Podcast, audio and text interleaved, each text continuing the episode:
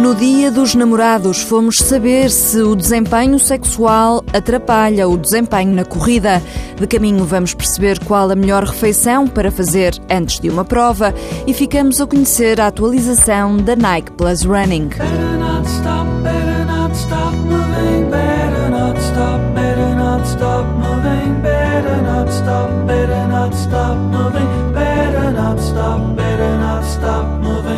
Esta semana deixamos o melhor para o fim. Já vamos falar de sexo e da influência que isso tem na corrida.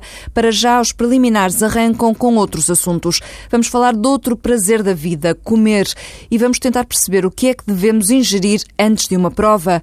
Para isso, fomos ao encontro da dietista Catarina Félix e Caixão. Antes de correr uma distância considerável, 5, 10 km, nós sabemos que não é aconselhável beber laticínios, porque os laticínios, o leite, os iogurtes, às vezes também os queijos, são fermentáveis, portanto, e muitas pessoas já têm dificuldade de digestão desse tipo de produtos. E além disso, eles fermentam no nosso estômago, ficam coalhados quase como se fosse queijo e, portanto, depois perdemos energia, perdemos uh, disponibilidade física e realmente é uma das coisas que eu nunca faço e que aconselho sempre a evitar antes de uma prova. Que composição de refeição é que aconselharia uma pessoa que vai fazer uma prova?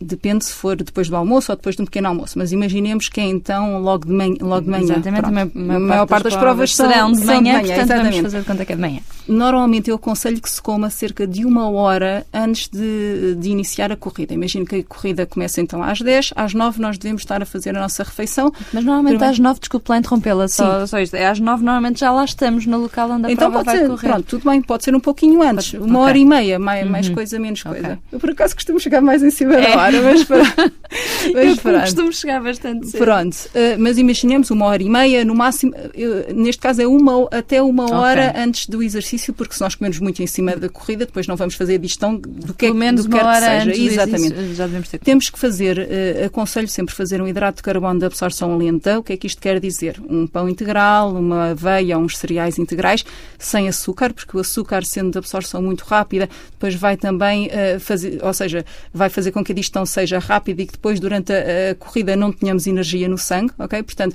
um pão, uns cereais integrais serão sempre o ideal. Há cereais que podemos comer sozinhos, porque há outros que não devemos comer sozinhos, então aí mais vale não comer os cereais porque exi- exigia o lácteo, o laticínio. Normalmente, por experiência própria, eu faço sempre pão, pão integral, com um queijo magro de barrar, portanto, um queijo fresco de barrar, umas fatias de fiambre de aves e uma bebida energética. Um chá verde, um café, um, um chá preto, portanto, uma bebida energética e uma, uma ou duas fatias de pão, depende do tamanho do pão. E também, para homens, aconselho uma proteína, por exemplo, um ovo mexido, um ovo cozido, aumentar uh, o número de fatias de fiambre. Há pessoas que têm mais dificuldade de digestão e, portanto, isto já são especificidades. Se realmente tiverem maior dificuldade de digestão de manhã, vamos então para o pãozinho mais simples e por uma bebida energética. Antes da prova, antes de eh, meia hora, 20 minutos, aconselho sempre um açúcar de de absorção mais rápida. Por exemplo, a fruta, é onde nós vamos conseguir esse açúcar de absorção mais rápida. O mel não é aconselhável antes do exercício? Pode ser, pode ser aconselhável, nunca em grande quantidade, porque o mel tem uma grande percentagem de açúcar e é um açúcar então de absorção rápida que não vai exigir grande tempo de digestão, vai logo ser absorvido e passando muito rapidamente para o sangue, o nosso corpo depois vai tirá-lo do sangue e chegamos então à prova com menos açúcar no, no sangue. Portanto, não nesse, nessa hora, hora e meia antes, mas num consumo ali mais perto da prova, é um alimento bastante energético e que nós podemos utilizar. Existe atualmente até mel para desportistas, portanto, são os pacotinhos pequeninos e que têm São até fáceis de- misturas. de exa- exatamente, exatamente. E a banana? Sim, a banana é uma das frutas que nós podemos utilizar, não só a banana, essa por acaso é muito utilizada porque é prática, logo no início da prova, durante e no fim da prova. Portanto, é uma forma de reposição de açúcar para o sangue, que é aquilo que o nosso corpo, estando a correr, mais necessita. Portanto, no momento o que o nosso corpo precisa é de açúcar para eh, levar para o músculo e para nos dar disponibilidade física para continuarmos a fazer um bom- uma boa prova.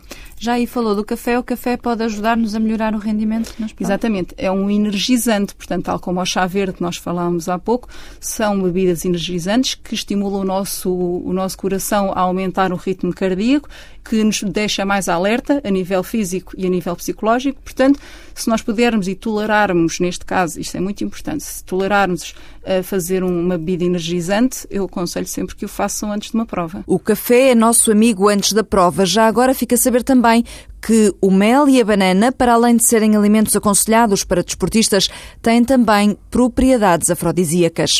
Assim, de forma rapidinha, digo-lhe agora que a aplicação Nike Plus Running foi atualizada para iPhones e que agora ajuda os atletas a prepararem-se para uma distância específica: 5 km, 10 km, meia maratona ou maratona. Agora oferece aos corredores planos de treino para quatro distâncias em três níveis diferentes: iniciante, intermédio e avançado. Para começar, os atletas podem especificar a data da corrida e o nível a que pretendem treinar. Recebem então depois um plano de treino personalizado com recomendações de cross-training e dias de recuperação integrados. A Nike Plus Running foi lançada em 2006 e já conta com mais de 20 milhões de membros a nível mundial. Se é fã desta aplicação e se tem iPhone, vá às atualizações. Há uma nova versão à sua espera. Agora sim está na altura de falarmos de sexo. Neste Dia dos Namorados fomos procurar resposta para a velha questão: será que a atividade sexual tem influência no rendimento esportivo ou isso não passa de um mito? A pergunta foi feita pelo Walter Madureira a Paulo Rocha, fisiologista do exercício na unidade esportiva do Centro de Treino de Alto Rendimento do Jamor. A discussão deste tema deve para Paulo Rocha ser dividida em dois patamares.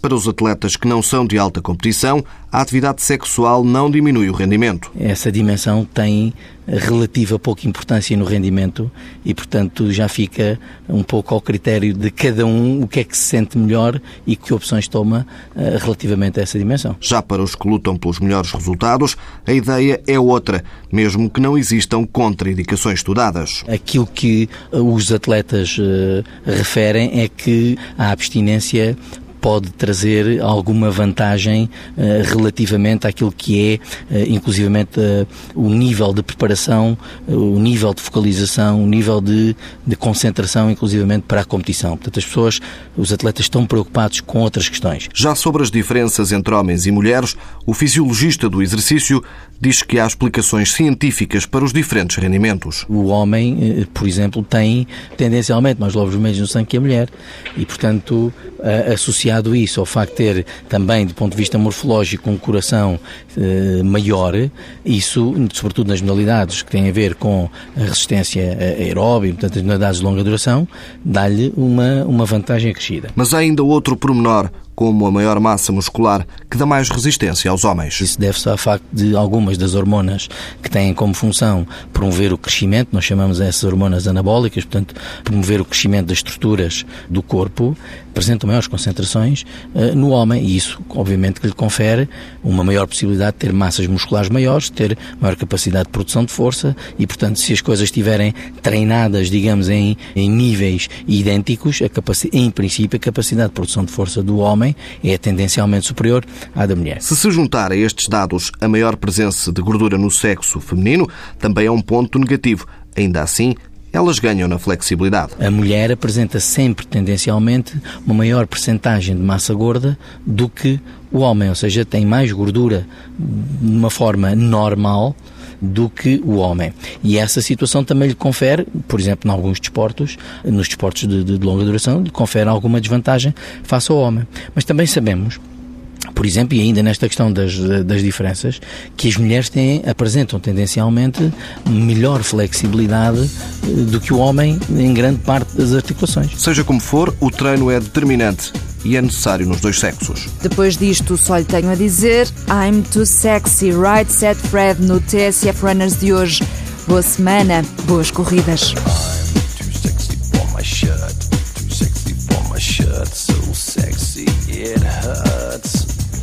on the